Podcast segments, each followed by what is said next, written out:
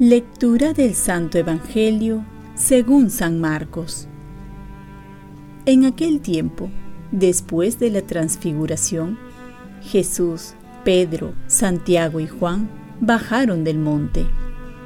Al llegar a donde estaban los demás discípulos, vieron mucha gente alrededor y a unos escribas discutiendo con ellos. La gente, al ver a Jesús, se sorprendió y corrieron a saludarlo. Él les preguntó, ¿sobre qué están discutiendo? Uno le contestó, Maestro, te he traído a mi hijo que tiene un espíritu que no le deja hablar, y cuando se apodera de él, lo tira al suelo, echa espuma por la boca, rechina los dientes y se queda tieso. He pedido a tus discípulos que lo expulsaran pero no han podido. Él les contestó, Gente sin fe, ¿hasta cuándo estaré con ustedes? ¿Hasta cuándo los tendré que soportar? Tráiganmelo. Y ellos se lo trajeron. El espíritu, en cuanto vio a Jesús, retorció al niño. Este cayó al suelo y se revolcaba, echando espuma por la boca. Jesús preguntó al Padre, ¿Cuánto tiempo hace que le pasa esto? Contestó él, desde niño, y muchas veces lo ha arrojado al fuego y al agua para acabar con él.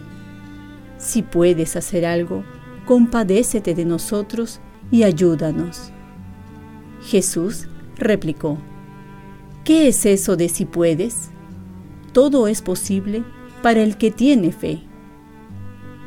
Entonces el padre del niño gritó, Creo, ayuda mi poca fe. Jesús, al ver que acudía gente, increpó al espíritu inmundo diciendo, Espíritu mudo y sordo, yo te lo mando, sal de él y no vuelvas a entrar en él. Y el espíritu, gritando y sacudiéndolo violentamente, salió de él el niño se quedó como un cadáver, tanto que la multitud decía que estaba muerto. Pero Jesús, tomándolo de la mano, lo levantó y el niño se puso en pie. Al entrar en casa, sus discípulos le preguntaron a solas, ¿por qué no pudimos expulsarlo nosotros? Él les respondió, esta clase de demonios se expulsa solo con la oración. Palabra del Señor. Paz y bien. La fe nos lleva a la oración y la oración nos lleva a la fe. En el Evangelio vemos dos puntos importantes para nuestra vida espiritual. Por parte de los discípulos que no pueden expulsar a un demonio, Jesús les recuerda que necesitan de la oración. Ya lo dijo en otra cita, sin mí no pueden hacer nada. Y es que podemos tener toda la voluntad del mundo, pero si no hay oración, lo que hagamos no tiene garantía que viene de Dios y que dure como Dios quiera. La tentación de caer en el activismo sin oración es constante, esto es, de no involucrar a Dios en nuestras cosas. Y no hablamos de una oración para pedir milagros o cosas específicas, sino de una vida de oración que es lo que debemos aspirar, hombres y mujeres orantes. Esto es tener presente a Dios en todo momento y involucrarlo en toda decisión, para que con su fuerza y la buena voluntad se logre lo que Dios quiera.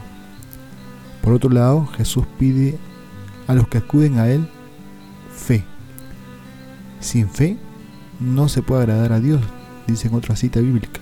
Esto es, confiar en Dios. Y aquí también no hablamos de una fe solo para pedir milagros, sino de una fe hecha vida. Por eso un documento de la iglesia, Lumen Dei, va a decir, la fe nace del encuentro con Dios vivo, que nos llama y nos revela su amor. Un amor que nos precede, en el que nos podemos apoyar para estar seguros y construir la vida. Transformados por este amor recibimos ojos nuevos, experimentamos que en Él hay una gran promesa de plenitud y se nos abre la mirada al futuro. La fe que recibimos de Dios como don sobrenatural se presenta como luz en el sendero que orienta nuestro camino en el tiempo. Por lo tanto, la fe y la oración, la oración para discernir lo que Dios quiere y la fe para hacer su voluntad, la oración para pedir fuerza y la fe para ver lo que Dios puede hacer en nosotros. Nuestra vida hemos de crecer en ambos puntos, en la fe que nos llevará a la oración y la oración que nos llevará a la fe. Oremos, concédenos Dios Todopoderoso, que meditando siempre las realidades espirituales, cumplamos de palabra y de obra lo que a ti te complace. Ofrezcamos nuestro día. Dios Padre nuestro, yo te ofrezco toda mi jornada, en unión con el corazón de tu Hijo Jesucristo, que siga ofreciéndose a ti en la Eucaristía para la salvación del mundo. Que el Espíritu Santo sea mi guía y mi fuerza en este día para ser testigo de tu amor. Con María, la Madre del Señor y de la Iglesia, te pido por las intenciones del Papa. Con San José Obrero, te encomiendo mi trabajo y mis actividades de hoy para que se haga en mí tu voluntad. Y la bendición de Dios Todopoderoso, Padre, Hijo y Espíritu Santo descienda sobre ti. Cuenta con mis oraciones, que yo cuento con las tuyas y que tengas un santo día.